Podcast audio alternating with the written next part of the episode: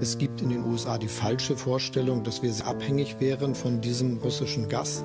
Das ist aber, wenn man den Energiemix in Deutschland insgesamt betrachtet, nicht richtig. Wenn Russland von Anfang an die Absicht gehabt hätte, die Ukraine anzugreifen, dann wäre es allerdings längst geschehen. Mit einer zunehmenden Entfremdung von Russland kann und darf Europa sich auch nicht dauerhaft abfinden. Wir brauchen ein anderes, ein besseres Verhältnis der EU zu Russland und Russland zur Europäischen Union. Wir wollen Sicherheit in Europa gemeinsam mit Russland gestalten, nicht gegen Russland. Ostausschuss. Ein Podcast der Salonkolumnisten.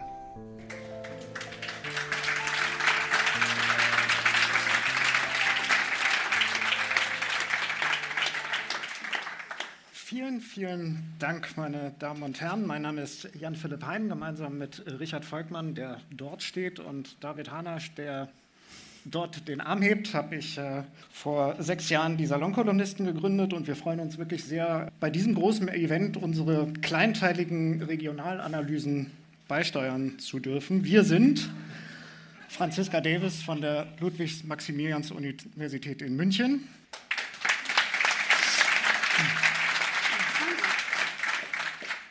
Gabriele Wojdelko von der Körber Stiftung in Hamburg. Hallo, moin. Jan-Klaas Behrens von der Viadrina. Hallo. Und Gustav Kressel von European Council on Foreign Relations. Hallo. Vielleicht ist genau dieses Ereignis äh, eine gute Gelegenheit, mal zu erklären, wie das alles entstanden ist. Und zwar in Kreuzberg im Gasthaus Valentin an der Hasenheide. Da, es rief mich nämlich irgendwann äh, Jan-Klaas Behrens an und wir trafen da aufeinander und sagte, komm, wir trinken noch ein Bier. Und dabei haben wir irgendwie gemerkt, dass wir mit den gängigen Gesprächsformaten zum Thema Osteuropa so unsere Probleme haben. Und dann kam eins zum anderen. Ja, wir hoffen ja, dass jeder gute Podcast in einem Wirtshaus gegründet wird eigentlich. Ich weiß nicht, wie das bei anderen äh, ist, aber bei uns war das jedenfalls so. Und ähm, wir haben sozusagen versucht, ja mal Expertise gegen Meinungsstärke zu stellen und hoffen, dass das weiter ankommt und glauben, dass wir bisher ganz gut damit gefahren sind. Und was mich wirklich richtig gefreut hatte, war, wir hatten dann drei Kandidatinnen und Kandidaten im Kopf, die das Team ergänzen sollten und haben uns keine einzige Absage geholt. Also die ersten drei Anrufe waren erfolgreich und das sind Sie drei. Vielen, vielen Dank dafür. Ja, ja.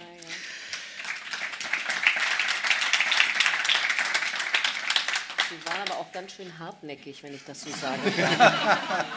Als Hamburger kenne ich diese. Ja, ja, ja. okay. Das heutige Datum gibt den gar nicht so fantasievollen Titel ein bisschen vor. Genau vor einem Jahr hat Olaf Scholz in einer Sondersitzung des Bundestages an einem strahlend blauen und klirrekalten Tag die Zeitenwende konstatiert, nicht ausgerufen, aber konstatiert. An anderer Stelle hat Jan-Klaas Behrens Waffenlieferungen sofort verlangt. Wir wollen heute mit Ihnen ein bisschen Bilanz ziehen über dieses eine Jahr, natürlich in die Zukunft schauen und auch mit Ihnen dann ins Gespräch kommen. Und wie in jeder Folge müssen wir, und das machen wir nicht gerne, obwohl einige uns ja als Kriegstreiber oder Befürworter bezeichnen, über die militärische Lage reden. Und das machen wir natürlich jetzt auch in einer etwas größeren Dimension. Gustav, wie überrascht warst du eigentlich, dass sich die Ukraine wie gehalten hat? Also zuerst mal zum Kriegstreiber zurück, weil das ja in diesen diesen Tagen, vor allen Dingen in den letzten Wochenende, ein sehr oft gefallener Begriff ist. Der Wortschöpfer des Begriffs Kriegs, Kriegstreiber ist meines Wissens nach ein gewisser Herr Joseph Goebbels. Und mit Kriegstreiber hat er damals vor allen Dingen Großbritannien und Frankreich bezeichnet, weil aus seiner Sicht oder aus der Sicht des nationalsozialistischen Regimes Deutschland ja nur ein bisschen die Minderheitenfragen im Sudetenland und in Schlesien regeln wollte und Frankreich und Großbritannien setzen ihm sozusagen das Messer des Krieges an und zwingen ihn diesen auf. Ähm, eine ähnliche Rhetorik bedienen sich heute die, die genauso im im Falle der Ukraine den Spieß umdrehen oder die Verantwortlichkeit umdrehen und meinen, sozusagen, wir wären die Kriegstreiber, die, die für das Recht der Ukraine auf Selbstverteidigung eintreten. Aber jetzt zurück zu deiner Frage. Also ich bin auch einer der, der überrascht sind, wie wie gut sich die Ukraine schlagt. Ich habe nicht daran gezweifelt, dass sie sich tapfer schlagen wird und dass sie verbissen um jeden Zentimeter kämpfen wird. Aber die Frage war halt, vor im Rauf, wird es erfolgreich sein oder wird es das nicht sein? Und ein, Schlüssel, ein Schlüsselmoment in dieser Frage war, wie effizient kann Russland seine Luftwaffe einsetzen, um sein Manko an Stärke in den Landstreitkräften zu kompensieren. Es gab äh, hitzige Diskussionen im Vorfeld des Krieges, ob diese etwa 190.000 oder 175.000 Mann, die Russland an den Grenzen der Ukraine und in Belarus versammelt hat, ob die äh, ausreichen würden, das Land niederzuringen. Auch viele ukrainische Militärs und Analysten haben gesagt, das ist zu wenig, das äh, wird nicht ausreichen. Die verrennen sich. Die, wahrscheinlich auch in der Ukraine haben viele geglaubt, das wird kein großer Krieg. Die werden im Donbass irgendwas verlangen, die werden eskalieren, die werden Säbel rasseln, aber mit, mit so wenig Leuten ein Land anzugreifen, das auf Mobilmachung ausgelegt ist, wo 400.000 Leute den Donbasskrieg durchgemacht haben in Rotationen als Veteranen zur Verfügung stehen für eine spätere Mobilmachung, die alle kriegserfahren sind. Kann auch keiner so irre sein, mit so wenig Leuten dieses Land angreifen. Aber die, die Schlüsselfrage war, wird es Russland schaffen, durch eine Luftüberlegenheit, eine Informationsüberlegenheit zu erreichen und dann die ukrainische Armee in kleinen Teilen nacheinander immer mit überlegener Stärke schlagen? Wird die Luftüberlegenheit Russlands der russischen Armee die Möglichkeit geben, ukrainische operative Bewegungen so zu verlangsamen oder zu stören, dass man eben auf dem Gefechtsfeld immer nur auf die Einheiten trifft, die man zulässt zu treffen? Und die Antwort können wir natürlich heute geben, klar, das war nicht einmal ansatzweise in Diskussion. Dafür hat sich die russische Luftwaffe nicht nur zu wenig vorbereitet, sondern auch zu wenig leistungsfähig gezeigt und dazu waren die Kriegspläne viel zu optimistisch, die in Moskau ausgearbeitet wurden. Das war eigentlich ja, nach drei Tagen, als die große Fliegerabwehr der Ukraine, die Fliegerabwehrraketen S-300-Systeme wieder zurückkamen und nach anfälligen Ausfällen und Umgruppierungen wieder, wieder zurück ins Gefecht gingen, ausgeschlossen, dass es diese Siegmöglichkeit Russlands gibt. Und damit befanden wir uns in einem anderen Krieg, in einem Krieg, in dem die Ukraine sehr gute Überlebenschancen hat, wenn nicht aus Sicht Europas auch die Chance hat, mit Unterstützung diesen Krieg zu drehen. Da schließt sich die Frage daran an, funktioniert der Westen? Hat dich das überrascht, was im Westen dann passiert ist? Oder wie würdest du das einschätzen? Auch da bin ich von, von vielen Staaten positiv überrascht. Meine Erwartungshaltung an Deutschland war am Anfang, die schauen zu, wie da abgeschlachtet wird. Äh, ähnlich wie wir in Jugoslawien ja auch mal jahrelang zugeschaut haben, wie es drunter und drüber geht und eigentlich erst durch starke Fußtritte aus Washington äh, bereit waren, uns irgendwie äh, zu bewegen. Das ging diesmal auch, wenn jede einzelne Diskussion um jede einzelne Panzerfaust und dann um jedes einzelne Artilleriesystem und dann um die, die leidige Panzerdebatte natürlich leidig waren und äh, Deutschland immer gezogen werden musste. Aber sie kamen, die Entscheidungen, und das ist, das ist einmal positiv zu verwerten. Worin ich ein bisschen, ich sage mal so, was verbessert werden könnte, in dem, wie wir die Hilfe organisieren, aber vor allen Dingen, wie wir sie in der Öffentlichkeit erklären, ist, wenn ich an ein, ein Jahr zurückdenke, an den, an den Dezember, Jänner, Februar 2022 bzw. 2021, dann erinnert mich an die Diskussion, was will Russland eigentlich? wofür kämpfen wir hier? Kämpfen wir hier oder unterstützen wir die Ukrainer mit Leoparden, mit Panzerhaubitzen, weil sie, weil sie arme Opfer sind und weil das natürlich schrecklich ist? Oder unterstützen wir sie aus einem breiten eigenen Interesse heraus? Und die, die Diskussion davor, weil ja da ein russischer Verhandlungsvorschlag auf dem Tisch für eine neue Sicherheitsordnung auf dem Tisch lag vom 21. Dezember 2021, der im Guss aus einer anderen Zeit stammt, nämlich aus der Zeit, die ich hier, und das, die Live-Zuschauer sind jetzt im Vorteil, die sehen nämlich das Heftchen Karl Schmidt, Völkerrechtliche Großraumordnung und das Interventionsverbot raumfremder Mächte. Eine Schrift Karl Schmidts aus 1939, der intellektuelle Wegebner in den Hitler-Stalin-Pakt, aber auch eine, eine der prägendsten Schriften zum faschistischen Völkerrechtsverständnis mit Nachahmungsschriften in Spanien, Italien, äh, der äh, sozusagen von der, in seiner Grundkonzeption davon ausgeht, dass es Staaten und Reiche gibt. Staaten, die existieren halt, sind aber nicht vollends souverän und nicht vollends gleichberechtigt und Reiche sind Kraft ihrer Geschichte, ihrer hegemonalen Stellung dazu berufen, in den Staaten, die um sie herum sind, äh, die Dinge zu regeln und zu ordnen und haben ein privilegiertes Verhältnis gegenüber den Staaten um sie herum. Das einfachste oder die beste Regelung, internationale Politik friedfertig zu regeln, ist nicht universelle Normen zu entwickeln im Sinne des Völkerrechts, was man zu tun und zu lassen hätte, sondern Einflusssphären zwischen großen Reichen abzustecken. Das tat ja dann auch das Deutsche Reich mit der Sowjetunion. Und innerhalb dieser Einflusssphären können die Reiche dann mit den Staaten walten, wie sie wollen. Und genau das, genau das hat ja Putin wieder auf den Tisch gelegt am 21. Dezember 2021. Und zwar nicht nur für die Ukraine, nicht nur für Belarus, nicht nur für Moldawien, nicht nur für Georgien, sondern tiefgreifende Einschnitte in wie die europäische Sicherheitsordnung nach russischen Vorstellungen organisiert werden sollte, mit einem Rückzug amerikanischer Atomwaffen, mit einem Rückbau der NATO-Installationen nach 97, mit einem Quasi-Rollback der Osterweiterung, also einem in Gesetz oder in Völkerrecht schreiben der militärischen Überlegenheit Russlands und der militärischen Dominanz Russlands über Europa. Und das ist das ultimative Kriegsziel der russischen Föderation in diesem Krieg. Und da ist leider das Verständnis im Westen noch, noch nicht wirklich ausgereift, dass es in diesem Krieg eben nicht nur um die Ukraine geht. Es geht nicht nur um Bachmut, es geht nicht nur um Kiew. Es geht um unsere Zukunft, es geht um die Zukunft Europas, es geht um die Zukunft der europäischen Sicherheitsordnung. Das geht uns alle an und wir liefern der Ukraine Waffen nicht nur oder nicht aus Mitleid, sondern aus eigenem Interesse, dass sich diese Ordnung, diese Vision von internationaler Ordnung, wie sie Karl Schmidt einst ausformuliert hatte und das Dritte Reich zusammen mit der Sowjetunion einst verwirklichen wollten, nicht noch einmal durchsetzen gedenkt in Europa.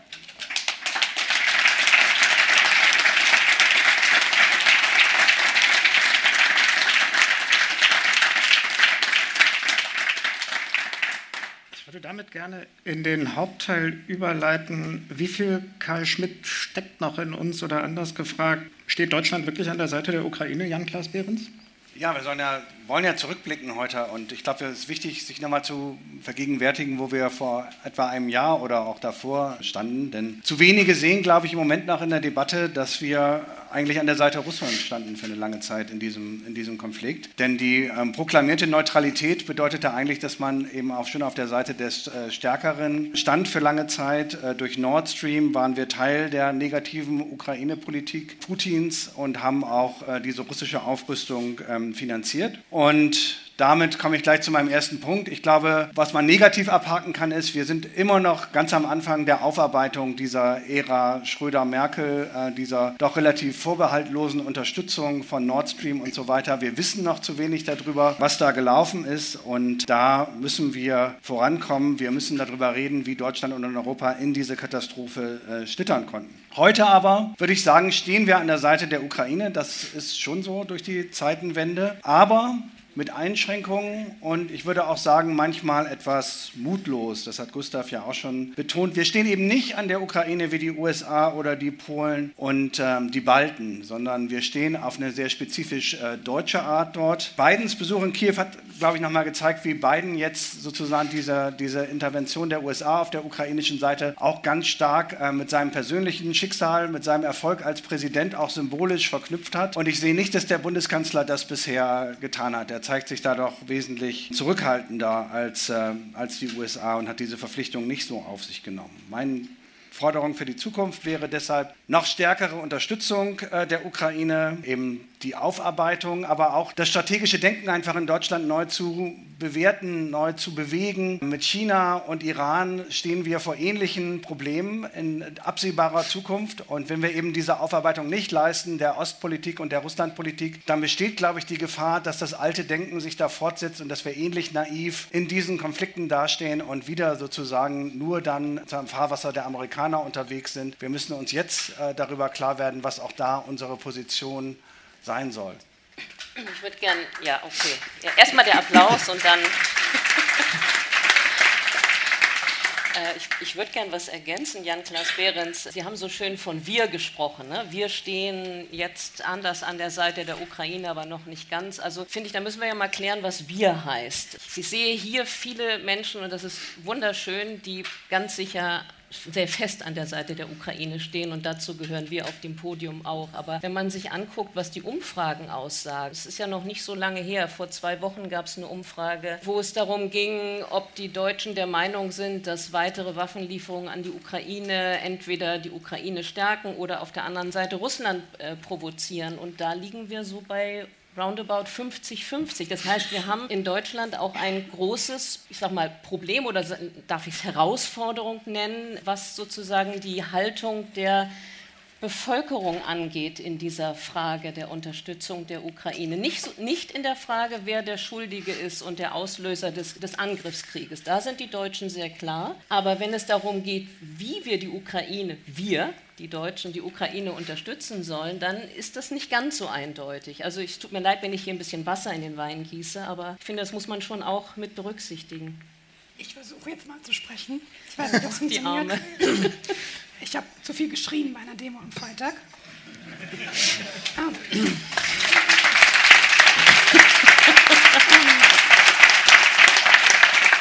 Ich glaube, das, ist, das, das gehört zusammen, weil mhm. diese, was du gesagt hast, diese ähm, Kommunikation, die immer noch so unklar ist. Was wollen wir eigentlich? Mhm Warum ist das nicht nur im Interesse der Ukraine? Warum ist es nicht nur das moralisch Richtige zu tun? Warum ist es auch einfach in unserem Interesse? Ich bin mir sicher, das würde Auswirkungen haben auf diese Umfragen. Mhm. Ist, weil diese, diese Kommunikation der äh, Bundesregierung eben auch so schlecht ist. Ja? Also das lange Russland darf nicht gewinnen, aber dieser Satz, die Ukraine äh, muss gewinnen, eben nicht, da ist ja in Polen zum Beispiel viel viel, viel offener formuliert ist. Und ähm, da, da, bedingt sich, glaube ich, Politik und Gesellschaft so ein bisschen gegenseitig. Einerseits kann man ja auch sagen, diese Grundüberzeugung bis zum 24. Februar, diese absurde Argumentation, über die wir oft gesprochen haben, wir können keine Waffen an die Ukraine liefern aufgrund unserer historischen Verantwortung gegenüber Russland.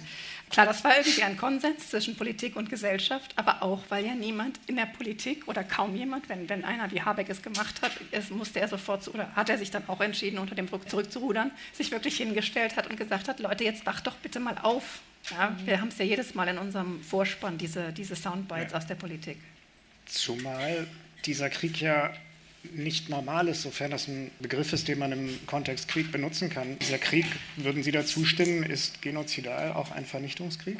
Ja, also ich würde sagen, das ist ein Krieg, der die Kriterien erfüllt. Es gibt in Deutschland, weil der Begriff Vernichtungskrieg ja bei uns sehr stark verbunden ist, aus guten Gründen mit dem deutschen Vernichtungskrieg gegen Polen und die Sowjetunion, sehr starke Vorbehalte gegen diesen Begriff. Und ich bin da wirklich als Historikerin auch extrem vorsichtig. Also ich, ich, ich spreche nicht leichtfertig von einem genozidalen Krieg oder einem Vernichtungskrieg, weil eben nicht jeder Krieg darauf abzielt, die nationale Identität einer Nation eben auszulöschen, die Kultur zu zerstören, die intellektuelle intellektuellen und politischen Eliten zu vernichten. Aber dieser Krieg erfüllt diese Kriterien. Ich glaube, die Deutschen müssen da mal ähm, auch so ein, haben sich fast so ein bisschen eingerichtet. Das ist, glaube ich, auch ein Teil des Problems mit dieser Vorstellung, dass der Zweite Weltkrieg ähm, so einzigartig war, dass jeder Vergleich irgendwie einen Mangel an Respekt gegenüber den Opfern dieses Vernichtungskriegs darstellen würde. Und natürlich ist der Holocaust einzigartig. Der Unterschied zwischen, zwischen Putin und Hitler, auch wenn es einige Parallelen durchaus auch gibt, ist, dass Putin nicht von diesem rassenbiologistischen Wahn getrieben ist. Also es klingt jetzt wirklich schrecklich, aber ein, Hitler hätte jüdische Kinder nicht deportiert, um sie zu germanisieren. Er hätte sie umgebracht. Putin ähm, lässt sie eben nach Russland deportieren, um sie zu russifizieren. Und allein das übrigens erfüllt ganz klar der UN-Definition von Genozid 1948. Aber ich, ich glaube, dass da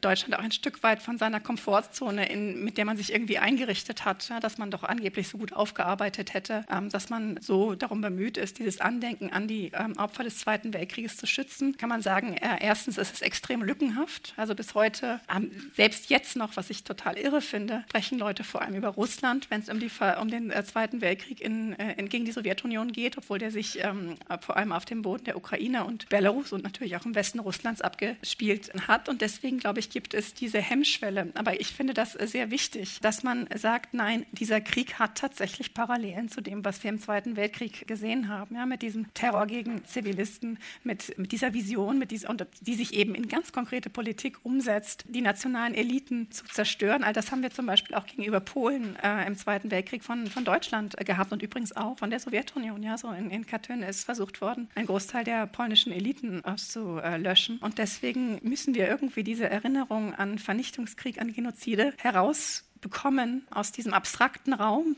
der Einzigartigkeit und uns klar machen, das kann sich wiederholen. Das, es ist nicht ausgeschlossen. Und deswegen ganz klar von mir die Antwort ja. Also die Deportation der Kinder habe ich erwähnt, die Eliten, die gewaltsame Russifizierung des öffentlichen Raums, des Bildungssystems, die gezielte Zerstörung von Museen, von Kulturobjekten, von Denkmälern. All das ist völlig klar, worum es hier geht, nämlich um die Vernichtung der Ukraine als Staat und Nation.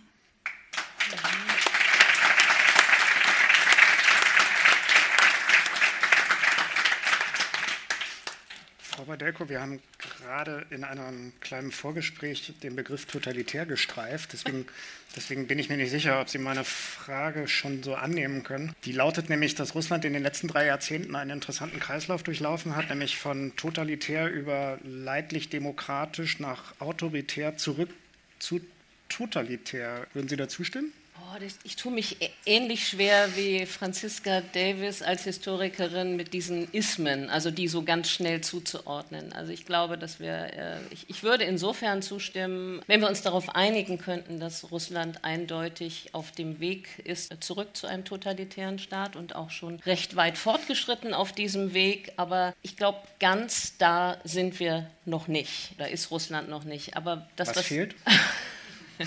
was fehlt? Also ich, ich fange mal andersrum an. Was wir sehen, ist der Unterschied zwischen einem autoritären Staat und einem totalitären Staat ist der, dass der Autoritarismus eigentlich keine, ich sag's mal, Gefolgschaft braucht. Ja, also der, dem Autoritarismus ist es relativ wurscht, was die Bevölkerung macht oder denkt. Beim Totalitarismus haben wir die Massenmobilisierung und das sehen wir. Das sehen wir ganz eindeutig und sehr massiv. Spätestens seit dem Februar 22, aber eigentlich auch schon äh, in, in Teilen davor mit den mit den Aufsätzen, mit den Reden von Putin. Und jetzt wird es halt wirklich, jetzt geht es in Richtung Massenmobilisierung. Und das ist, es ist sehr eindeutig. Was wir noch nicht haben, obwohl ich weiß, wir haben schon über, ich glaube, an anderer Stelle heute hier im Café Kiew fiel das Stichwort politische Gefangene in Russland. Und ich habe einen ganz interessanten Aufsatz kürzlich gelesen, inwiefern das russische Gefängnis- oder Lagersystem heute Ähnlichkeiten mit dem Gulag aufweist. Um die Frage zu beantworten, das, was fehlt noch, ist aus meiner Sicht das voll durchorganisierte Gulag-Vernichtungssystem, was es unter Stalin gab. Also ich glaube, da ist sozusagen noch einer der wenigen Unterschiede. Das russische Gefängnissystem ist extrem äh, repressiv und hat vieles übernommen aus den, auch aus historischen, aus Vorläufern, aber wir sind noch nicht wieder beim, beim stalinistischen Gulag. Und das ist, glaube ich, der große Unterschied. Gibt es für so einen Kreislauf eigentlich ein Beispiel?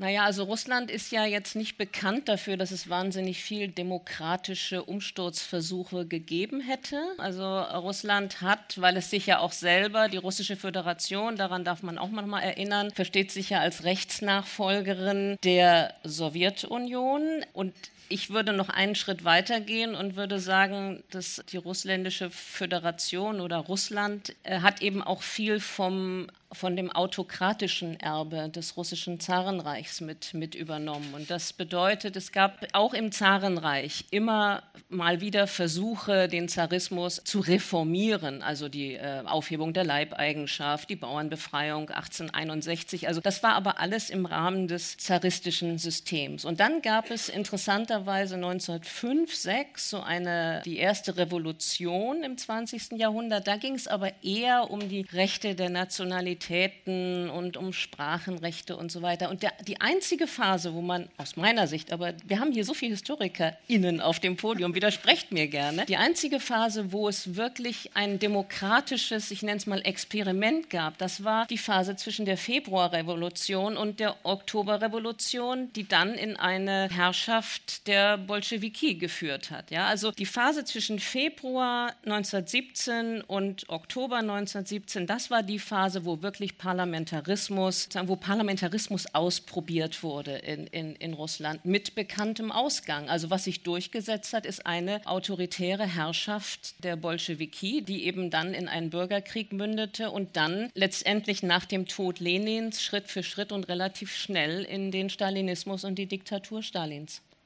Michael Thumann hat in seinem Buch Revanche geschrieben, dass auch die Jelzin-Phase durchaus ein ernstzunehmender demokratischer Versuch gewesen wäre.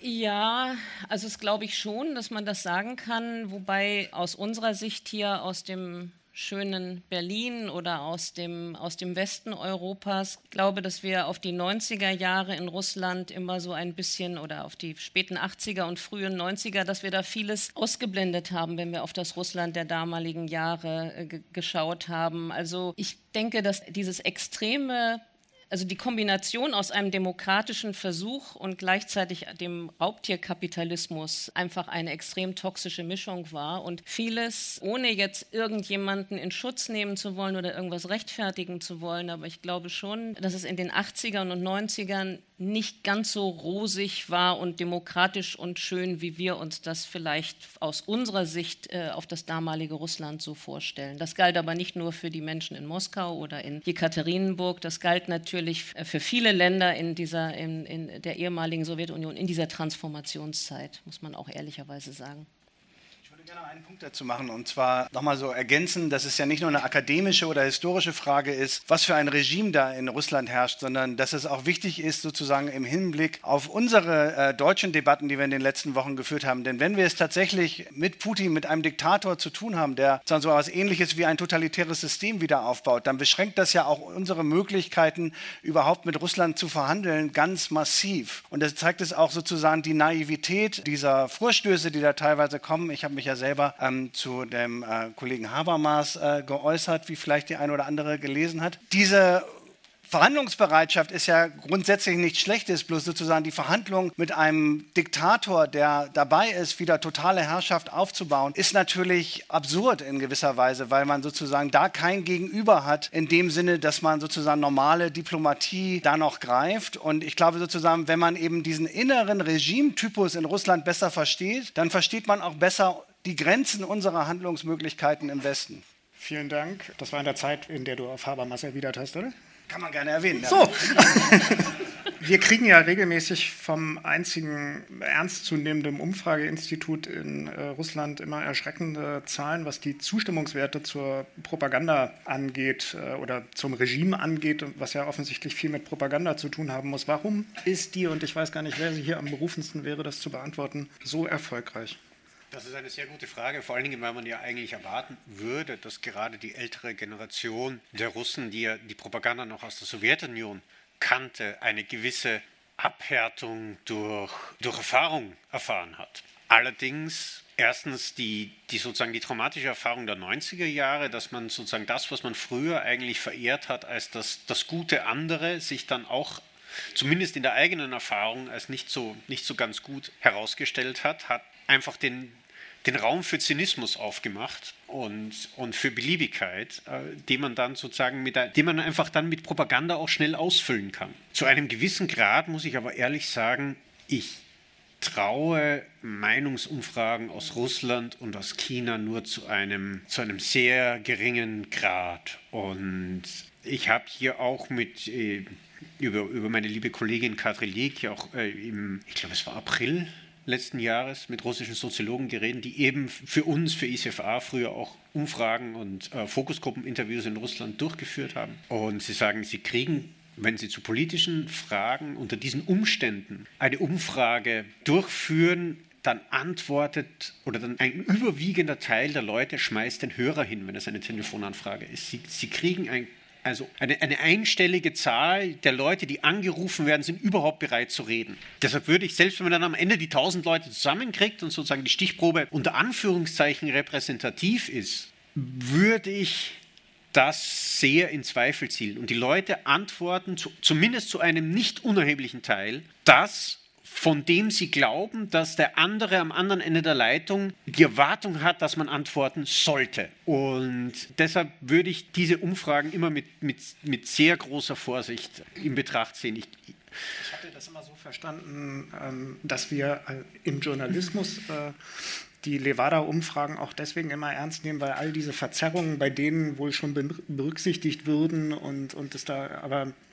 Levada darf aber an und für sich auch nicht mehr zu politischen Dingen fragen. Also Vitiom ist das sozusagen staatlich akkreditierte Meinungsbefragungsinstitut und Levada darf das zum Teil nur über Umwege machen, dass man sozusagen die Befragung über, über allgemeine politische Zustände irgendwie in einer, an einer Wirtschaftsprognose mit dranhängt, aber unter, unter großen Schwierigkeiten und dann eben mit dem Kaviar, dass dann sehr viele Leute aufhängen. In dem Moment, wo es politisch wird, ist die Rücklaufquote enorm gering. Eine Hypothese versuchen, aber eben eine Hypothese, weil ich das genauso sehe wie Gustav, dass man das eben eigentlich in einer solchen Gesellschaft nicht machen kann. Aber selbst wenn man das alles herausrechnet, ist es ja offenbar so, dass ein erheblicher Teil der Gesellschaft diesen Krieg unterstützt. Ah, und ich glaube, da muss man dann auch noch mal differenzieren, wer glaubt einfach die Propaganda? Also wer glaubt wirklich, dass da der Enkelsohn in der Tradition des Urgroßvaters oder des Großvaters gegen die Faschisten gefallen ist? Das ist, glaube ich, ein Teil der Unterstützer und ein anderer Teil, der ganz genau weiß, weiß, was da läuft, der ganz genau weiß, dass hier ein genozidaler Krieg gegen die Ukraine geführt wird und die das befürworten. Ne? Was man ja auch in, in, in sozialen Medien äh, sieht, was man im, äh, in den äh, staatspropagandistischen Medien sieht. Es ist ja niemand da, dazu gezwungen, sich dahinzustellen und zu sagen, die Ukrainer sollen ausgelöscht werden. Aber wir haben solche Leute. Und dann haben wir noch einen ganz erheblichen Teil, glaube ich, der ist, äh, passt zu dem, was Frau Wojdeiko eben gesagt hat, die eigentlich sich raushalten, die so tun, als ob dieser Krieg sie nichts angeht. Ah, aus Konformität mitmachen, weil es ihnen persönliche ja, Vorteile so. bringt. Aber die Vorteile genau, im Karriereleben, ja. die zwar nicht dran, an, den, an den inneren Wert des ganzen genau, Glaubens, genau. aber die einfach mit mitmachen, weil es dazugehört. Genau, und die auch genau wissen, diese Propaganda erzeugt, das muss ich nicht so ernst nehmen, aber ich tue so, als ob, äh, oder ich aus, aus sagen, opportunistischen Gründen oder weil ich mir einrede, es, es geht mich nichts an, wird das irgendwie mit, äh, mitgetragen. Und dann natürlich immer noch die Gruppe, die dagegen ist. Äh, die geht nicht mehr auf die Straße, weil sie, glaube ich, auch die Erfahrung, also erstmal, weil es extrem hohes Risiko ist, ja, und wenn man wirklich Kinder hat oder alte Eltern oder es gibt tausende Gründe, warum Leute, die gegen diesen Krieg sind, nicht auf die Straße gehen. Und das hat sich auch jetzt ver verlagert verlagert in andere Bereiche. Also die machen das weitestgehend außerhalb der Öffentlichkeit in der Flüchtlingshilfe oder Hilfe für die verschleppten Ukraine, natürlich nicht äh, Flüchtlingshilfe, sondern die Leute, die verschleppt worden sind, versuchen sie zu helfen. Ähm, und jetzt, wie das zahlenmäßig ist, ich glaube, das werden wir erst äh, herausfinden, wenn dann eben die Quellen für die Historiker und Historikerinnen zugänglich sind. Aber diese Gruppe, die wirklich glaubt, hier wird gegen den Faschismus gekämpft. Ich glaube, das sind, das wie gesagt Hypothese alles, das sind wirklich diejenigen, die nur Fernsehen schauen, die abgeschnitten sind auch von anderen Informationsquellen und da, das hängt wiederum damit zusammen, dass dieses, das Ganze ja auch die Funktion hat, eine Art Ersatzhandlung, weil es eben keine Modernisierung gegeben hat in Russland. Keine Investitionen in Infrastruktur, in abgehängte Regionen, was auch immer. Und was sozusagen den Teil angeht, der wirklich unterstützt, das ist wahrscheinlich die schwierigste Frage. Und da muss man wirklich dann auch nochmal auf Untersuchungen in der Zukunft warten. Aber es ist, denke ich, schon so, dass es, und das ist etwas, was wir überhaupt, oder es ist jetzt mal die Frage, wer ist wir, aber was in der Öffentlichkeit vor allem bis 2000 2022 zu wenig thematisiert worden ist. Es gibt eine Tradition eines ganz bestimmten Bildes der Ukrainer in, ähm, in der russischen Gesellschaft. Und das wird eben nicht nur von den von Putin und seiner Entourage getragen, sondern das hat eine lange historische Tradition, so wie viele Feindbilder eine lange historische Tradition haben, dieses Gefühl der Überlegenheit, dieses Gefühl, das ist ja keine richtige Nation, das ist eigentlich gehört eigentlich zu Russland, das muss man nicht so richtig ähm, ernst nehmen und ähm, natürlich aber auch ja diese imperiale Überheblichkeit ähm, irgendwo. Und das, das Feindbild ist schwer zu sagen, weil es einerseits ein Feindbild ist und andererseits diese Nähe beansprucht, Na, dieses, was in diesem Spruch des Brudervolkes durchkommt. Aber wenn die Ukraine Ukrainer sozusagen die ihnen natürlich immer zugeschriebene Rolle des kleinen Bruders nicht erfüllen, dann kann das natürlich auch eine umso größere Aggression hervorrufen. Und man darf nicht vergessen, und das ist auch wieder viel zu wenig angekommen in der deutschen Debatte, seit dem Maidan ist diese anti-ukrainische Propaganda Dauerbeschallung in Russland. Ah, und wir wissen aus anderen historischen Kontext, dass diese ständige Beschwörung von Feindbildern, diese Entmenschlichung, dieses Aufbau, Aufbauen von Hass, dass das dann Folgen hat ähm, für die Handlung von Menschen.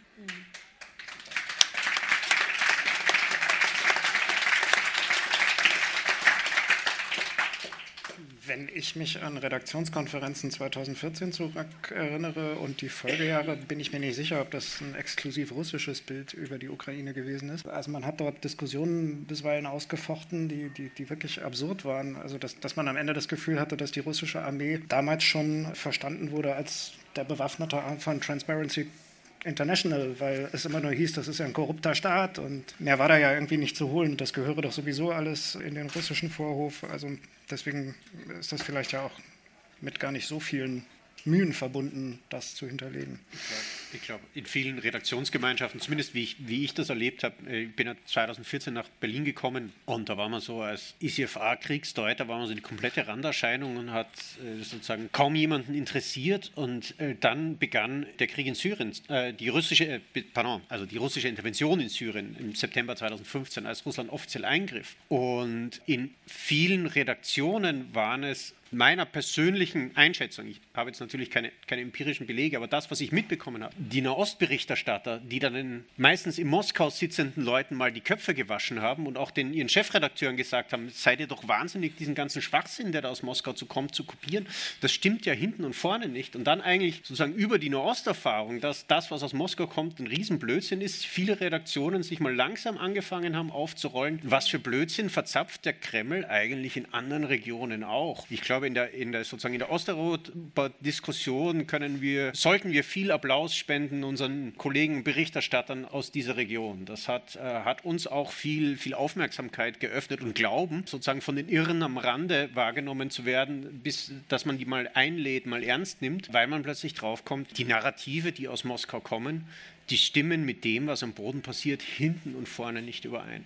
Ja, und ich, ich, glaube, also wenn wir jetzt kurz mal da in, auch nochmal im Journalismus hängen, äh, ich, wie ich es miterlebt habe, und ich versuche es mal so vorsichtig auszudrücken, wie es irgendwie geht. Kolleginnen und Kollegen wie Ina Ruck oder Udo Lilischkis, Golini Atay später haben oder sagen in, in, hintergründigeren Formaten deuten schon an, dass es manchmal schwierig war, in Hamburg bei den Tagesthemen die Relevanz äh, klar oder auch bestimmte vorgefertigte Bilder zu durchbrechen. Viel weiter will ich das, will ich das jetzt gar nicht, gar nicht ausführen.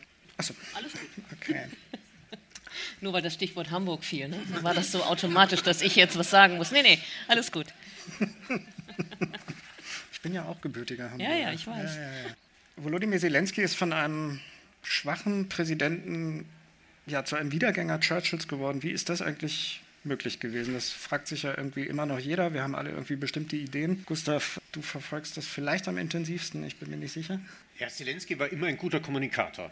Das war ja auch einer der Gründe, warum er mit 70 oder mit 73 Prozent 2019 gewählt wurde. Interessanterweise einer der Gründe, warum Putin gedacht hat, äh, der Angriff auf die Ukraine wird jetzt ein leichtes Spiel, waren die geringen Umfragewerte Zelenskys äh, kurz vor dem Krieg. Da waren sie so um die 30 Prozent. Was normal ist für jeden demokratischen Staat. Für die Ukraine natürlich ganz besonders, weil dort mit dem Wechsel, dadurch, dass Parteien, ideologische Lager nicht so institutionalisiert sind wie bei uns, sich, sich jeweils mit dem, mit dem Wechsel eines Präsidenten immer mehr Hoffnung auf Stilwechsel, auf ein bisschen auch Systemwechsel, gerade wenn man Freundal Wirtschaft Korruption anschaut, äh, verbindet, die dann natürlich zu einem gewissen Maß enttäuscht werden, weil natürlich jeder Präsident dann auch seine Hintergründe hat und seine Freunde, die er eben nicht antasten will. Und äh, gerade bei Zelensky war eben Andrei Jermak, also der Chef der Präsidentialverwaltung, so ein, ein Mensch, um den sich enorm viele Geschichten Geschichten oder auch Mythen gerankt haben, was er nicht ist, was er nicht macht und ob er nicht sozusagen heimlich eigentlich für die Russen arbeitet und weiß der Teufel was. Und da stellte sich Politikverdrossenheit ein, so wie sich bei uns meistens auch Politikverdrossenheit einstellt, wenn man eine alte Regierung abwählt und eine neue wählt und man erwartet sich, vieles wird besser und dann bleibt vieles dasselbe.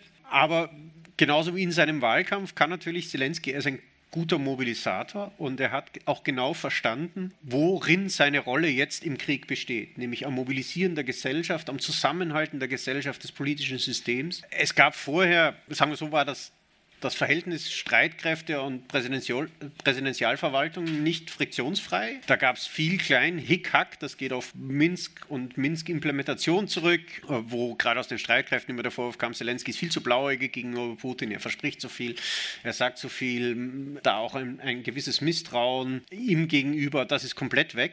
Zelensky auf der anderen Seite hat den Streitkräften wirklich sozusagen, das ist, Krieg ist euer professionelles Feld, ja, ich, ich lasse euch das machen, ich, ich verhandle mit dem Rest der Welt und, und ihr führt der Krieg. Das ist mittlerweile eine, eine wirklich gute Arbeitsteilung. Und er, er ist in dieser Rolle auch wirklich aufgegangen. Ich natürlich die, die Umstände, in der er jetzt sein Amt ausübt, angefangen von den, den Mordversuchen gegen ihn und seine Familie bis hin, nachdem er ja sozusagen auch die zentrale Stelle ist, an der alle nachrichtendienstlichen Erkenntnisse über das, was die russischen Besatzer in seinem Land so alles anstellen, an seiner Bevölkerung, natürlich auch ein enorm belastendes. Und ich glaube, in so einer Situation entweder du zerbrichst an dem Amt und bist draußen oder du wächst darin. Da gibt es da gibt's dann kein Durchwursteln mehr. Da ist äh, sozusagen Spring oder Trink.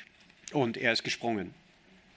Und ich glaube, ganz wichtig auch zum Verständnis des, der Person Zelenskis oder des Politikers Zelenskis ist, glaube ich, sein generationeller Hintergrund und auch dann die, die Differenz zu Putin. Ich sage immer zu meinen Studierenden, also Putin ist letzte sowjetische Generation, der klassische Savok, also wirklich äh, sowjetisch geprägt bis in die Knochen, während Zelensky eben erste postsowjetische Generation ist. Und ähm, man hat das jetzt nochmal sehr schön gesehen. Da gab es die Schalte äh, von Zelensky zu unseren Studierenden an der, an der Viadrina, wie er auch ein junges Publikum ansprechen kann, ein westliches Publikum, durchaus auch teilweise ein kritisches Publikum, wie er kommunizieren kann, wie er den richtigen Ton trifft, wie er die richtigen Sachen sagt. Und ich glaube, dazu sozusagen wäre jemand aus der Generation Putin gar nicht in der Lage. Das ist tatsächlich sozusagen eine Frucht der postsowjetischen politischen Epoche. Und es zeigt auch, dass nicht alles schlecht war in den 90er und 2000er Jahren, weil da durchaus Leute bei rauskommen konnten, die recht vernünftig sind, so wie Volodymyr Zelensky.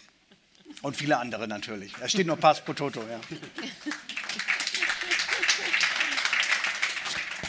Ja, vielen Dank. Ähm, auch mit Blick auf die Uhr gehen wir schon in Richtung Rubriken und sind damit beim Literaturtipp. Diesmal geht es um einen Autor, dessen Name schon gefallen ist und sein Buch stellt Jan-Klaas Behrens uns vor. Der Ostausschuss Literaturtipp. Genau, dieses Buch habe ich Ihnen auch mitgebracht. Das heißt äh, Revanche oder im ganzen Titel Michael Thumann Revanche, wie Putin das bedrohlichste Regime der Welt geschaffen hat. München, CH Beck 2023. Kann mir die Bemerkung nicht verkneifen, dass bei CH Beck erschienen ist, dass es vielleicht eine Art Wiedergutmachungsbuch ist oder vielleicht sogar eine Vielleicht eine Zeitenwende auch im Münchner Verlagshaus oder eine Reparation in Richtung Ukraine, nachdem man ja lange der Hausverlag von GKS war. Ähm, nein. Ähm, Steht für? da müsste die Kollegin jetzt drüber reden. Gabriele, Gabriele Krone-Schmalz, selbstverständlich. Nein, ganz ernsthaft, ähm, ich glaube, das ist von jetzt ab die Pflichtlektüre für alle, die sich noch in deutschen Talkshows zur Ukraine äußern wollen. Äh, wer das nicht gelesen hat, äh, sollte lieber zu Hause bleiben. Es wird natürlich leider nicht so kommen. Michael Thumann ist äh, Zeitkorrespondent in Moskau, hat lange in Moskau gelebt man merkt das, dass er die Materie vollständig durchdrungen hat, äh, dass er die wichtigen Akteure kennt. Er hat schon sehr früh ein Interview auch mit Putin äh, geführt. Er versteht die russischen Eliten. Mm, er versteht aber auch den deutschen Politikbetrieb. Und ich glaube, das ist auch vielleicht das, was das Buch macht. Es bündelt einerseits diese Erzählung von der Radikalisierung Russlands äh, unter Putin, aber es verliert dabei die Welt und auch Europa und Deutschland nicht aus dem Blick, sondern verknüpft das miteinander. Und so kommt man, glaube ich, zu einer sehr, sehr interessanten Erzählung, ähm, die beides miteinander verbindet. Äh, die europäische Sicht, aber auch die russische Innensicht und die, die Bedingtheit zwischen diesen beiden Welten. Und ich kann nur sagen, große Leserempfehlung, Michael Thumann, unbedingt besorgen.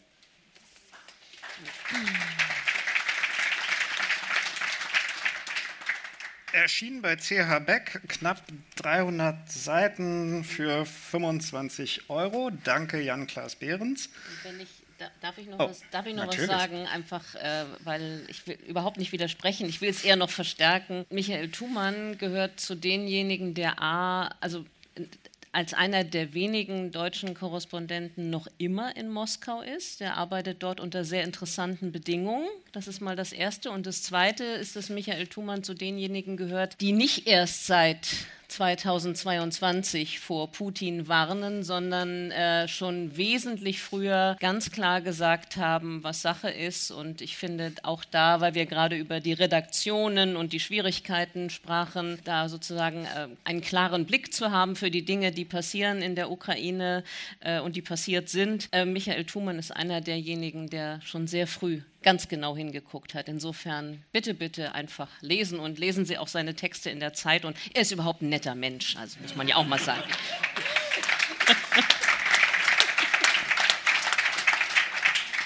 Das war jetzt noch ein bisschen Werbung aus Hamburg für ein Magazin, äh, für eine Wochenzeitung aus Hamburg. Vielen Dank. Damit kommen wir zum Bar der Woche.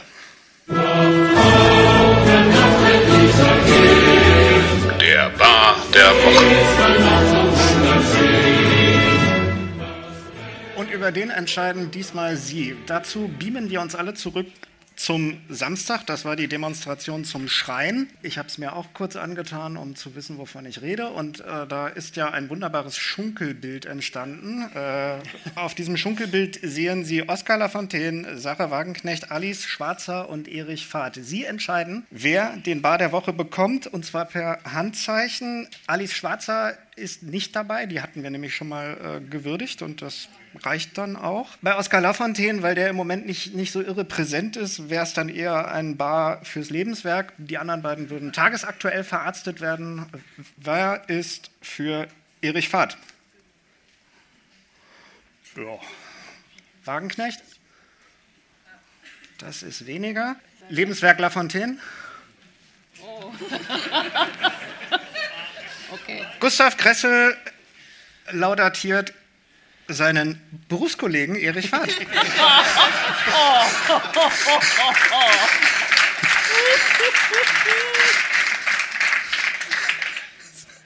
Also keine falsche Kameradschaft.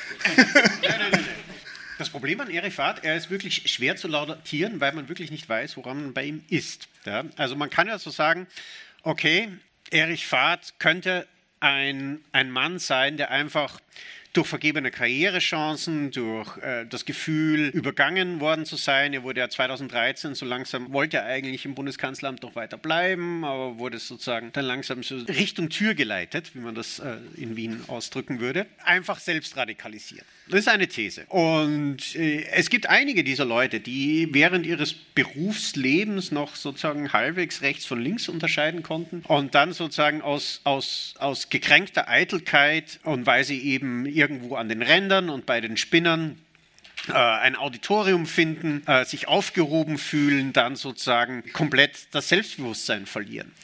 Er könnte ja auch ein Mann sein, der so aus der typischen aus der Generation des Sicherheitsapparats geht, die also die, Wende mitgemacht hat, äh, dann sozusagen den, den ehemaligen Feind kennengelernt hat, ein bisschen zu tief ins Glas geschaut hat, ein bisschen zu viel Sympathie für sein altes Gegenüber betrieben hat. Also wenn ich mir Schmidbauer anschaue, ähm, Telchik, äh, da, da, da gibt es so eine ganze Generation, die irgendwie bei zu viel Wodka im Bier oder Bier im Wodka einfach, einfach so versunken ist in, in einem Sumpf, aus dem, sie, aus dem sie dann auch später keinen Ast mehr gefunden hat, den sie wieder rausziehen. Eigentlich Juristen im, im Saal?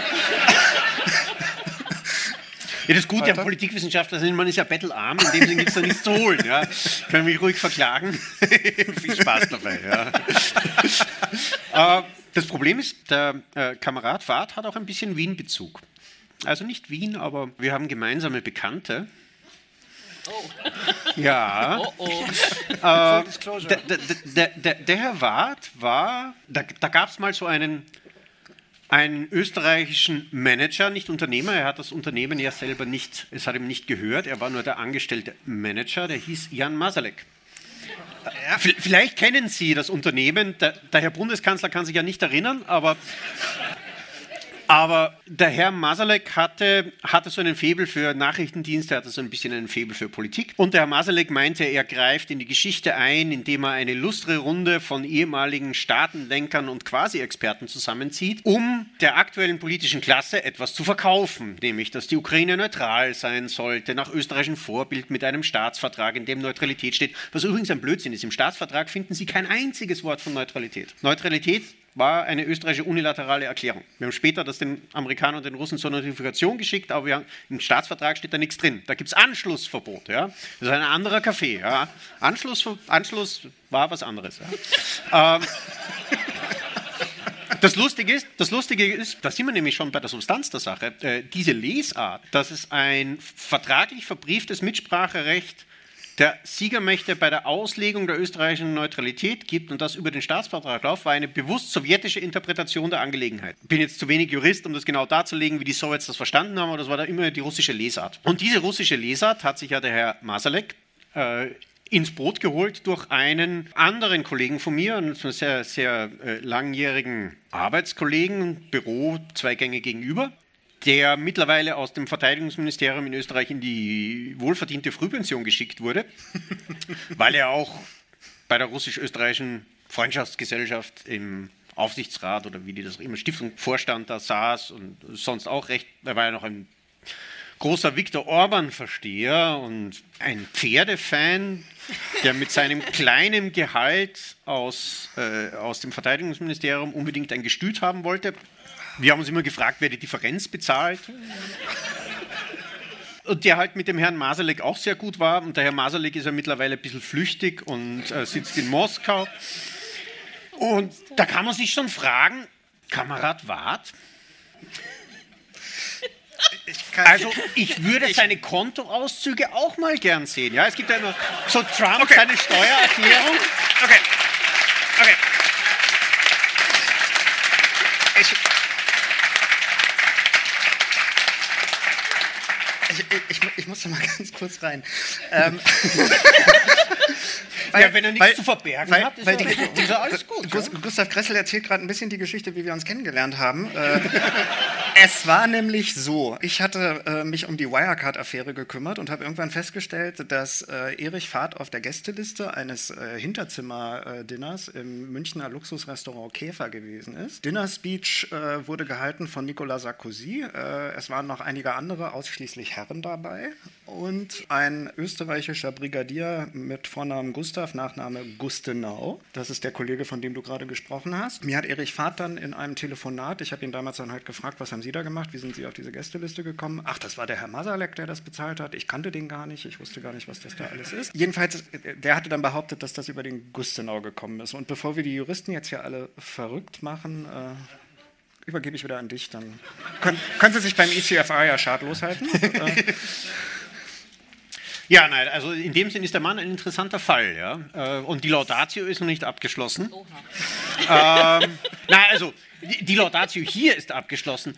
Der Grund, warum man einen eigentlich laudatieren sollte, der ist immer noch ein offener Fall. Und das ist jetzt sozusagen, wir, wir, wir reden ja viel über Zeitenwende und genau vor einem Jahr war Zeitenwende und damit sind wir wieder beim Ursprungsthema zurück. Wenn wir Zeitenwende bilanzieren, dann haben wir eins mal die ganze militärische Zeitenwende und wie viel Panzer die Bundeswehr kriegt und wie viel sie der Ukraine abgeben kann. Das ist noch eine ziemlich große Baustelle und da haben wir viel Luft nach oben. Ich habe es ja eingangs schon erklärt, da ist die Motivlage noch ein bisschen unklar. Wir haben die ökonomische Zeitenwende, also das das Zurückbauen dieser ganzen unsäglichen Energieabhängigkeit, die hat eigentlich ganz gut geklappt. Ja? Also da muss man wirklich, weil wir ja so ein bisschen Regierungsschelte auch immer betreiben, muss man auch wirklich der Bundesregierung mal das dicke Lob austreiben. Das war gar nicht so klar, dass das so rund und glatt und schnell geht, äh, dass wir ohne eine Rezension, selbst wenn es eine kleine wäre und wir die minus 12 Prozent von den Gazprom-treuen Wirtschaftsforschungsinstituten jetzt nicht wirklich für bare Münze genommen haben und der Herr Brudermüller auch kein sehr unbefangener Mensch ist in diesen Prognosen. Aber nichtsdestotrotz, es war nicht so glatt, dass das so schnell und so gut geht. Aber das, wo wir eigentlich nie reden, wo vielleicht jetzt der Podcast so ein bisschen eine Möglichkeit ist, noch so, so, so eine Stecknadel reinzuhauen, das ist, dass zur Zeitenwende eigentlich auch die Resilienz der inneren Sicherheit bedürfen würde, die nachrichtendienstliche Fähigkeit, subversive Tätigkeiten abzuwenden, aufzuspüren. Da gehört dann eben auch die Frage, wer hat denn den Wart jetzt verpeilt?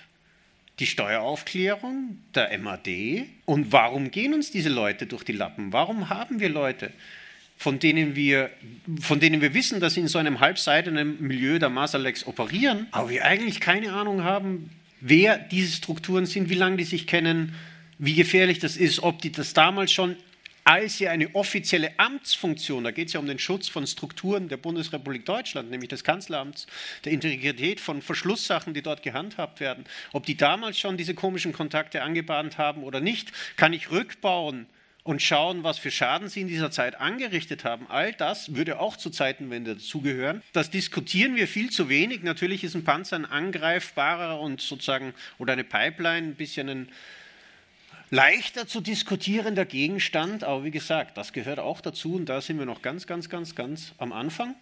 Ich hoffe, wenn wir uns in einem Jahr wiedersehen, sind wir weiter, aber bis dahin gibt es viel zu tun.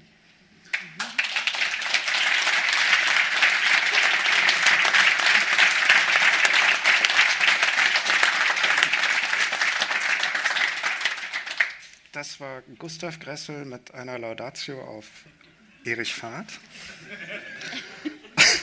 Und damit kommen wir zu einem Teil, den wir sonst natürlich nicht machen können, weil Sie sonst nicht dabei sein können, jedenfalls nicht unmittelbar dabei sein können. Fragen und Antworten. Da hinten steht Richard Volkmann, der im Wechsel mit David Hanasch ja auch moderiert und mir äh, und wäre bereit, Fragen aufzunehmen. Richard hat gerade gesagt, er bittet auf Co-Referate zu verzichten. Ja, oh, danke schön. Also, ähm, Ach, Herr Sumlendi, na gut, das, das geht ja gut. ja, ich versuche so kurz und knapp wie beim Twitter äh, zu formulieren. Schöne Krawatte übrigens. Also, es wurde, es wurde gesprochen bei der Runde, Laudatio war perfekt, aber bevor der Laudatio, bevor dem Laudatio wurde besprochen, also was wir mit Russland falsch gemacht haben und die falsche Wahrnehmung und äh, Jelzin und so weiter. Aber war es eigentlich so nicht äh, dann noch bevor Putin unter Jelzin? Äh, wir haben dem Jelzin erlaubt, alles zu machen, was er wollte. Also äh, Tschetschenien ist ein Stichwort und die Grautaten der russischen Armee in Tschetschenien waren definitiv äh, nicht leichtfertiger als in der Ukraine. Nur es gab damals nicht so viele Smartphones mit Kameras und die Tschetschenen konnten nicht die Fälle dokumentieren, so gut wie die Ukraine jetzt machen mit ihrer Armee und mit dem Widerstand. Und dazu kamen so Angriffe auf Abchasien und Transnistrien und so weiter. Und es wurde alles toleriert und die ähm, geklauten Wahlen im Jahr 96 und so weiter und so fort. Also und bevor waren wir mit Gorbatschow überzeugt, dass er ein toller Demokrat ist mit Baku und Vilnius und Riga und äh, Kasachstan, äh, Almaty und so weiter. Also meine Frage Frage jetzt. Äh, was, wie können wir uns eigentlich retten jetzt, damit wir nicht in die Vergangenheit schauen, was wir alles falsch gemacht haben, sondern wir in der Zukunft diese Fehler nicht wiederholen?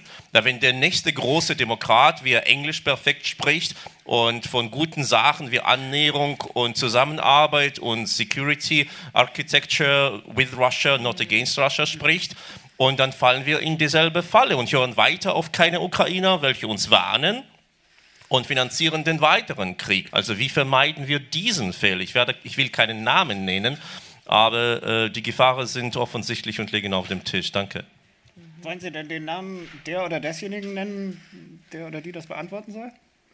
Okay, wer fühlt sich berufen? Ja, ja, also wie gesagt, ich würde gerne natürlich von Frau Davis hören. Also äh, ansonsten, wer bereit wäre zu sprechen, äh, bitteschön. Okay, ja, es geht, es geht noch. Also ich bin natürlich als Historikerin, sage ich, nur wenn wir auch in die Vergangenheit blicken, können wir uns vor den Fehlern in der Zukunft wappnen. Ja, also, und ich glaube, dass hinter all dem immer noch diese tiefe Sehnsucht nach Versöhnung mit Russland steht.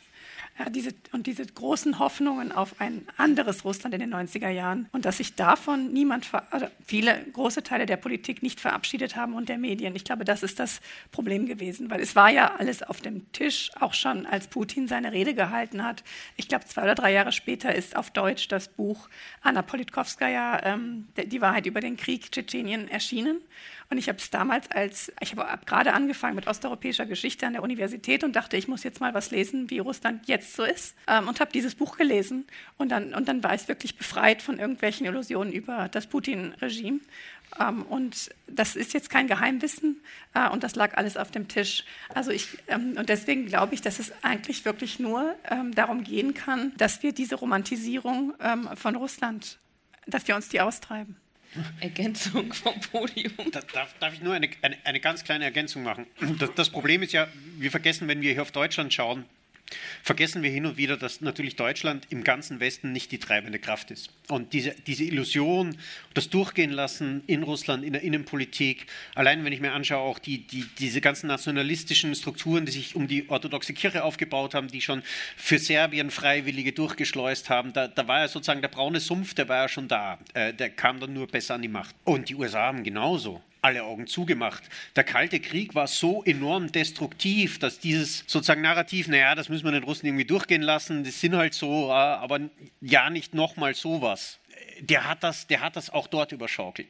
In dem Sinn können wir vielleicht vor dem gefeit sein, weil der nächste große Kalte Krieg aus amerikanischer Sicht mit Peking stattfindet und nicht mehr mit Russland. Dann öffnet sich vielleicht danach das, das Fenster, dass man dann auch mal genau auf die innere Verfasstheit, auf so sich, äh, Dinge auch wie 93 schaut, Beschuss des Weißen Hauses, die, die innere Gewaltanwendung, Wahlmanipulationen, die unter Jelzin auch schon da waren, äh, über die man sich halt rechtfertigt hat, naja, also bevor wir Präsident Schirinowski haben, soll halt Jelzin die Wahl fälschen. Eine Sache vielleicht noch. Also erstmal vielen Dank, dass Sie Abchasien, Transnistrien und das äh, erwähnt haben, weil das tatsächlich, äh, man muss wirklich, wenn man ehrlich ist, sagen, es fing alles, das Problem begann schon vorher.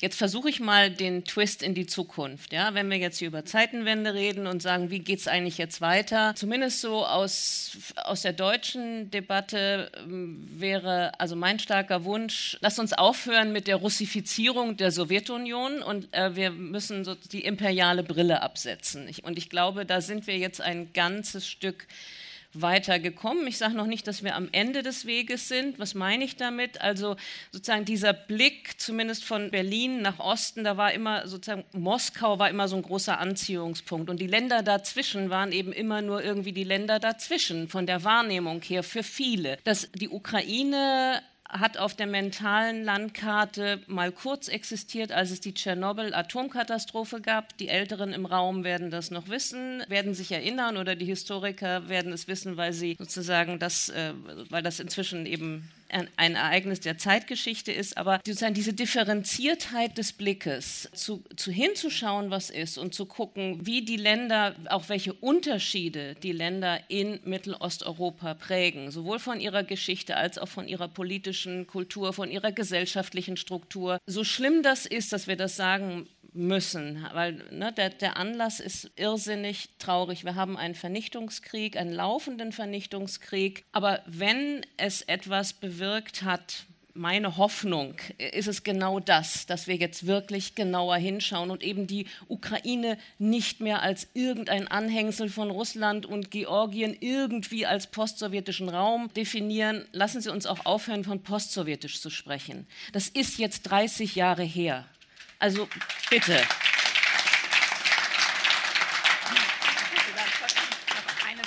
kurz ergänzen, weil ich heute Morgen mit einem sehr ähm, interessanten Panel mit, mit Joko Prochasko war, dem Intellektuellen aus ähm, Lviv und Psychoanalytiker. Und ich, ich, glaube, er ist teilweise besser ausgestattet mit seiner psychoanalytischen Expertise, bestimmte Dinge in Deutschland ähm, zu verstehen. Ähm, und ähm, er hat ähm, nochmal äh, darauf hin, und das finde ich einen sehr, sehr wichtigen Gedanken, zu sagen, es geht hier auch eigentlich um ein Ausweichen vor dem eigenen deutschen Imperialismus. Es geht sozusagen damit, dass, dass auch dieses, dass man immer ständig Angst hat vor diesem ukrainischen Nationalismus, aber mit russischem Nationalismus überhaupt gar kein Problem hat, weil der russische Nationalismus genauso, ich überspitze jetzt, ist, ist klar, aber ähm, weil man sozusagen der russische Nationalismus ein imperialer ist und mit dem kennt sich Deutschland ganz, ganz gut aus, ja, mit, mit ähm, imperialem Nationalismus und mit einem, äh, einem ostmitteleuropäischen Nationalismus, der auch dieses antikoloniale Element ähm, hat oder antiimperiale Moment, ob das jetzt in Polen ist oder in der Ukraine jetzt, das ist etwas, was wir gar nicht äh, so sehr kennen. Also ich glaube, es geht auch darum, die eigene koloniale ähm, Vergangenheit in Europa aufzuarbeiten. Ja, oder überhaupt, also in der, in der, Wissenschaft ist das im Grunde genommen passiert. Also jetzt zu sagen, der Zweite Weltkrieg äh, war auch ein kolonialer Raubzug in der Ukraine, in Belarus, auch in Teilen Russlands, auch natürlich auch in Russland, äh, auch in Polen. Das ist in der, in der Wissenschaft ist das nichts Neues mehr. Aber das ist noch nicht wirklich durchgedrungen. Ja? Und auch das, was wir jetzt in den Biografien von Ukrainern sehen, die hierher kommen, die dann ähm, eine, die zu mir sagte, es war für mich klar, dass ich nach München komme, weil meine Eltern haben sich hier kennengelernt ähm, als ehemalige Zwangsarbeiter. Das ist auch meine Geschichte. Und das ist alles noch viel zu wenig in unserem Bewusstsein, zumal sich bestimmte koloniale Strukturen fortsetzen. Ja? Also ob in dem, im Gesundheitssystem, bei der Spargelernte, bei, bei der Versorgung von, von kleinen Kindern. Da setzen sich in gewisser Weise Strukturen äh, fort, die nicht reflektiert sind. Gleichzeitig habe ich aber auch eine Hoffnung, weil es ist ähm, auch eine neue Generation. Und diese, ähm, diese ja, Steinmeier-Generation ähm, ist eben schon auch ja, eine bestimmte Generation mit eben dieser Sehnsucht nach einer Versöhnung mit Russland. Und ich glaube eben und hoffe auch, es wird immer schwieriger werden, Gott sei Dank, das zu übersehen. Und äh, zum Beispiel für die jüngeren Leute gehört die Ukraine natürlich jetzt ähm, äh, endlich auf die Landkarte Europas. Und es wird schwer werden, nicht mehr hinzuhören. Aber es ist nicht ausgeschlossen. Das heißt, es ist auch eine Aufgabe für uns alle. So, jetzt. Oha. Wir hatten jetzt alleine nach der ersten Runde, glaube ich, noch vier weitere Fragen. Jetzt sind es noch viel mehr. Wir werden, glaube ich, ich nicht schaffen, zwei, alle zwei abzuhandeln. Schaffen wir noch so eben. Zwei schaffen wir gerade noch Ich würde so es jetzt auch sagen, vielleicht sammeln wir und wir achten nochmal darauf, dass die Frage möglichst konzise ist. Ja, schönen guten Tag. Ähm, ich hätte eine Frage zu der Beziehung zwischen China und äh, Russland. Also ob wir das als Gefahr ansehen sollten oder eher weniger.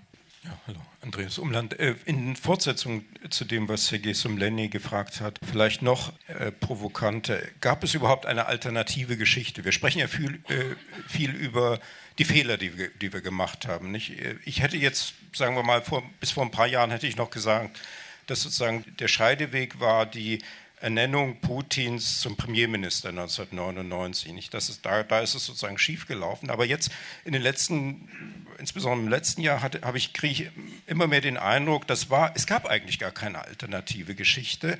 Und äh, letzte Woche habe ich mit einem ukrainischen Diplomaten gesprochen, der hat sozusagen diese, diesen Gedanken dann noch weitergetrieben. Das Ende dieser russischen imperialen Geschichte wird nur durch das Ende des russischen Staates zu erreichen sein. Das ist sozusagen erst dann, weil selbst wenn es wieder eine Demokratisierung gibt, dann wird es trotzdem diese imperiale Verführung wird mit diesem russischen Staat so weiter existieren. Das würde ich mir nicht zu eigen machen. Also ich bin da etwas optimistischer, sozusagen, dass man auch, und es hatte ja irgendwie 1917 und 1991 dann die Hoffnung gegeben, aber mal so als Provokation vielleicht. Ich glaube, die ist gelungen. Dann fangen wir erstmal mit der Frage nach dem Verhältnis China-Russland an wir wollen dem ja ein, ein, einen eigenen Ostausschuss widmen. Soll ja. man da zu viel vorgreifen oder, oder ist, ist es jetzt böse? Also wir wollen einen eigenen, wir haben, wir haben schon sozusagen einen Ehrengast, eine gute, wirklich gute China-Expertin eingeladen und wollen eine ganze Ostausschussfolge zum Thema russisch-chinesisches Verhältnis machen. In dem Sinn, da, darf ich Sie vertrösten? Nö, es ist, es ist eine, eine gute, wichtige, richtige Frage, aber machen wir später. Ja, und der Jan-Klaas Behrens macht jetzt vielleicht. Äh 300 Jahre russische Geschichte in 30 Sekunden. Jo. Genau, nein, ich meine, ich glaube, dass wir dieses Imperiale tatsächlich auch zu wenig äh, gesehen haben. Und ich, was, was für mich in diesem Jahr auch rauskam, ist, dass ich sozusagen diese russische Geschichte tatsächlich ähm, ähm mehr, ich habe das auch neulich mal im Interview gesagt, als einen imperialen Zerfallsprozess ansehe, der bereits seit 1917 andauert und dass man es vielleicht tatsächlich mehr in die Richtung denken muss, wie sah der Zerfall des römischen Imperiums aus, des britischen Weltreichs und so weiter. Und wir haben es hier mit einem ähnlichen Phänomen zu tun. Und leider ist es dann auch relativ normal, dass es auch sehr gewaltsam von sich äh, geht, sozusagen. Und ähm, lange ist ja auch über dieses Wunder gestaunt worden, dass sich der Kommunismus so angeblich ähm, gewaltlos aufgelöst hat. So ganz so gewaltlos war es ja auch nicht, wenn man genauer hingeschaut hat. Eine Sache, die mich immer so ein bisschen umtreibt dabei als Historiker und die, glaube ich, doch relativ entscheidend ist, würde ich sagen, und wo man dann auch in Zukunft darauf achten kann, wenn sich nach Putin in Russland mal was ändert, ist tatsächlich, was ist eigentlich der toxische Kern dieses Imperialismus und dieses russischen Staates? Und ich würde behaupten, das ist die Geheimpolizei, also der, auch der Apparat, aus dem Putin kommt. Und man kann auch sehen, dass andere Staaten, die demokratischen Wandel gehabt haben, wo diese Stasi eben zerschlagen wurde, wo sie zumindest dann aufgelöst wurde, wie irgendwie in den 90er Jahren in Polen, da gelingt auch der demokratische Wandel. Aber da, wo diese Apparate tatsächlich angetastet werden und dann sogar noch an die Macht kommen, wie in Russland, wo es keine Lustration gab, keine Öffnung der Archive und Akten und so weiter, ähm, da sieht es natürlich besonders problematisch aus. Und ich glaube, wenn das sozusagen, wenn das nächste Mal das russische Regime schwächelt wie 1917 und 1991, wenn das nicht gelingt, diese, diese Strukturen zu zerstören, dann bin ich sehr, sehr pessimistisch. Und ansonsten gibt es auch manche Gründe, warum man auch optimistisch sein kann über, über Russland durchaus. Wobei das natürlich durch die ganze Immigration der fähigsten Leute jetzt im letzten Jahr ähm, auch schon wieder alles ähm, sehr stark eingetrübt worden ist. Aber ich sage zu meinen Studierenden immer, die nächste Perestroika kommt bestimmt. Das ist eigentlich auch nicht im Sinne der russischen Eliten. Die wollen eigentlich gar nicht auf der Krim sitzen, sondern lieber in Miami Beach oder in Nizza und so weiter. Ähm, also man kann da auch sozusagen sagen, da gibt es natürlich auch Differenzen Differenzen innerhalb des russischen äh, Systems und nicht jeder, glaube ich, nicht jedem wärmt der putinsche Imperialismus so das Herz. Aber es wird, ein, wenn überhaupt, ein sehr, sehr dorniger Weg und ich glaube, man wird im Unterschied zu den 90er Jahren sehr viel genauer hinschauen müssen, was da eigentlich passiert und ob es wirklich grundlegende Änderungen gibt, die eben in den 90er Jahren, und da wäre ich ganz bei dir, Andreas, ähm, am Ende wohl doch äh, zu 90 Prozent ausgeblieben sind. Amen. Amen. Na, na vielleicht, vielleicht Vielleicht noch ein Klar. Punkt, ähm, weil das, äh, das passt vielleicht ganz gut. Ähm, Sie haben das Exil kurz erwähnt. Also ich ähm, würde noch mal, möchte noch mal unterstreichen, wir haben, die Zahlen sind ja relativ deutlich, es haben mehrere hunderttausend Russinnen und Russen äh, das Land verlassen. Ähm, es wird auch oft gesagt, die fähigsten und so weiter. Wir sollten jetzt hier bei aller Diskussion nicht unterschlagen, dass es eben auch in Russland Organisationen, NGOs und Kräfte gibt, die sich sehr früh und sehr klar gegen den Imperialismus, gegen die ähm, äh, Geschichtsverfälschung und gegen den Krieg positioniert haben. Ich glaube, das Stichwort Memorial ist bei Franziska Davis heute schon mal gefallen. Ähm, große Teile der Kolleginnen und nicht, nicht alle, aber es gibt einen Teil, einen, einen wichtigen Teil der Kolleginnen und Kollegen von Memorial, die Russland verlassen haben, verlassen mussten, weil eben die Organisation zwangsaufgelöst wurde vom russischen obersten Gerichtshof. Also ich will damit nur sagen, wenn es sozusagen die Situation zulässt, ich würde dafür plädieren, dass wir eben auch versuchen, diese russischen Kräfte, äh, die liberalen russischen Kräfte im Exil zu unterstützen und äh, ihnen dabei zu helfen, ein, äh, sozusagen von außen ein, ein, ihre Vision vom, von einem anderen Russland aufzubauen. Das finde ich wichtig. Ich weiß, dass das momentan schwierig ist in der Kriegssituation, weil vieles, was russisch ist und was die russische Sprache und Kultur betrifft, eben aus guten Gründen jetzt, mm, ich will mal sagen, etwas toxisch oder toxisch ist, aber nichtsdestotrotz lassen Sie uns unterscheiden. Es gibt diese Kräfte, Kräfte und wir sollten eben versuchen, auch äh, sie zu stärken, da wo, wo es möglich ist. Also, weil die unter, äh, unter wirklich, die riskieren viel mit ihrer klaren Positionierung und insofern ist, wäre, mir das, wäre mir das wichtig, äh, dass wir das nicht vergessen.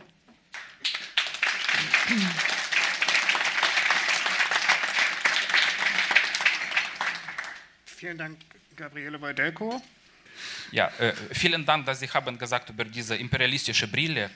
Also Entschuldigung, aber nach, von meiner Perspektive, heutige Gespräch war durch diese Brille. Wir haben 90 Prozent über Russland geredet. Also erster Mann, der hat äh, das Wort Tschetschenien gesagt, war ein Mann aus Auditorium. Und was für mich ein bisschen gefährlich ist, Sie haben betont äh, so ein paar Mal, dass Putin ist nicht Hitler. Und das ist vielleicht noch Autoritarismus. Und hier ich sehe ein vielleicht historisches Problem, dass es gibt eine Glaube, dass Kommunismus nicht so schlimm als Nazismus ist. Also für uns das ist für Osteuropa, für, für, baltische Städte, das war eine Tragödie für Jahrzehnte, aber das, das stimmt eigentlich nicht. Und wir wissen, dass Hitler hat äh, von Russen sehr viel gelernt. Und sie haben gesagt, nach dem äh, Februar, es war ein Bürgerkrieg in Russland im 1918, aber das war eine, auch eine russische rassistische Krieg, auch mit Genozide in Ukraine, in Zentralasien, in Kasachstan, überall. Also ich weiß nicht, in Bucha, es war in einer kleinen Stadt, es war 400 Tote in Massgraben. Wie viele Leute müssen da liegen? 40.000, 400.000, damit wir verstehen, dass das ist dieselbe, das ist auch so, auch so gefährlich wie Hitler oder vielleicht noch schlimmer. Wenn ich hier nach, äh, nach Berlin komme, also, das ist wirklich meine erste, mein zweiter Tag in Berlin und ich denke immer über äh, ein Buch, der, ich habe das Buch gelesen auf Deutsch und das ist eine Frau in Berlin. Und Sie können das akzeptieren oder nicht, aber für mich, das ist dieselbe Soldaten. Äh, und das ist dieselbe Machtstruktur, die ist viel älter als Putin äh, Person und viel älter als Perestroika und alle diese kurzfristige. Das ist eine lange Tradition von russischer Armee und russischer Machtstruktur. Die, ja, danke sehr. Äh, wollen wir mal versuchen, ein bisschen zu sortieren. Also vielen Dank zunächst mal für Ihre, für Ihre Anmerkungen. Das ist, wenn ich den Eindruck äh, erweckt haben sollte, als hätte ich gesagt, dass der Kommunismus weniger gefährlich gewesen sei als der Nationalsozialismus. Ich bin also als, Historikerin bin ich mit diesem Totalitarismus-Vergleichen sehr vorsichtig, aber ich, diesen Eindruck wollte ich nicht erwecken. Ich glaube, es war die lettische und ich verstehe sehr gut dieses, dieses Bedürfnis der Aufarbeitung und der Anerkennung der Länder Mittel- und Osteuropas, dass es eben doppelte Besatzungs- und doppelte Diktaturerfahrungen gab und dass wir das auch zu wenig gesehen haben. Und ich bin eine große Anhängerin der damaligen lettischen Außenministerin Sandra Kalniete, die bei der äh, Leipziger Buchmesse, ich glaube es war 2008, für einen großen Skandal sorgte, indem sie auf ihrer, in ihrer Auftaktrede sagte, dass der Kommunismus und der Nationalsozialismus muss gleichermaßen verbrecherisch gewesen sein. Das hat damals einen Riesenskandal provoziert. Ich glaube, wir sind heute in der Diskussion weiter äh, in der Gesellschaft und ganz klar, äh, es geht überhaupt nicht darum, kommunistische Gewaltverbrechen oder gar die Verbrechen Stalins oder so in irgendeiner Weise zu relativieren. So, das Das wäre mir wichtig. Äh, und dann der zweite Punkt, also wie die beiden Länder voneinander gelernt haben, das hat, finde ich, der Gustav Gressel doch sehr schön äh, deutlich gemacht mit der, äh, mit, der, mit der Schrift, die er uns hier präsentiert hat. Ich glaube, da laufen sie bei uns offene Türen ein. Dass das ein teuflischer Pakt war, ein Pakt zweier Diktatoren, die sich nicht aus, die nicht von ungefähr sehr nah waren und sehr gut verstanden haben, weil sie eben die gleiche Sprache gesprochen haben und die gleiche Ideologie geteilt haben, die gleiche Vision, die gleiche Großmachtvision. Das, der gleiche Zynismus. Der gleiche Zynismus, genau. Also insofern, ja, absolut, haben Sie vollkommen recht. Kann ich noch eine Sache da ergänzen? Also ich glaube, ähm, das ähm, habe ich ja hoffentlich auch in der Antwort klar gemacht. Wir sind uns alle einig, dass das ein genozidaler Krieg gegen die Ukraine ist. Dass es auch genozidale Gewalt gegen die ähm, Ukraine in den 1930er Jahren ähm, gegeben hat äh, von Stalin. Das war ein, aber eine sowjetische ähm, genozidale ähm, Gewalt. Und trotzdem ist es mir wichtig, und das ist die, das ist die große Herausforderung, glaube ich, äh, nochmal zu sagen, was die sowjetischen und die deutschen Besatzungsregime, die viele Ähnlichkeiten hatten in, im Zweiten Weltkrieg, was die unterschieden hat, war der Holocaust. Mhm. Äh, nur die Deutschen wollten äh, und haben fast vollständig ähm, die Juden ausgelöscht. Ähm, und diese Ambivalenz sozusagen zu ertragen, dass für einen Juden oder eine Jüdin der Flucht, die Flucht in die sowjetische Besatzungszone äh, das Leben retten konnte. Und das für Jüdinnen und Juden, der Einzug der Roten Armee in eine Stadt, hieß, sie können aus den Kellerlöchern kommen, in denen sie vielleicht überlebt haben.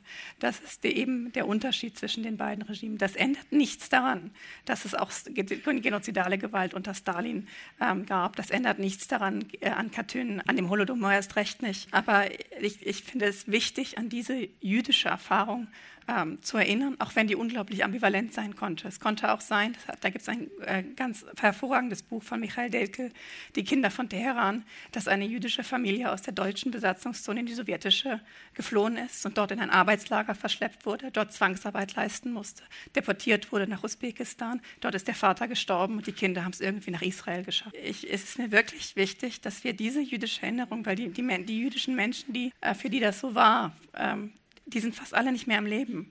Und wenn wir die Erinnerung daran nicht aufrechterhalten, dann, ähm, dann wird es sehr, sehr schwer, ähm, das, dem gerecht zu werden.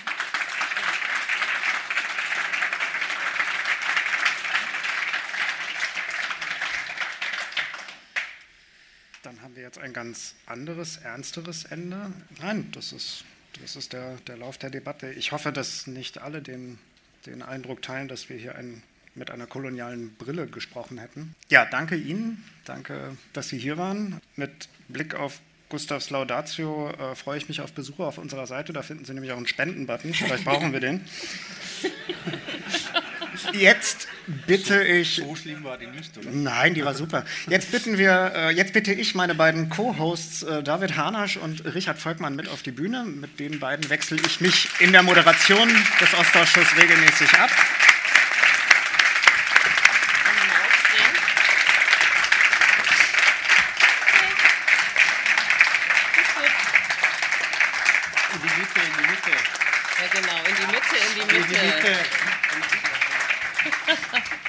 Und hier übernimmt um 18.15 Uhr, glaube ich, Rebecca Fisch. Sie ist Vorsitzende des Vereins Schüler helfen Leben und es wird äh, bei einem Future Pitch über die Nachkriegszukunft der Ukraine gesprochen werden.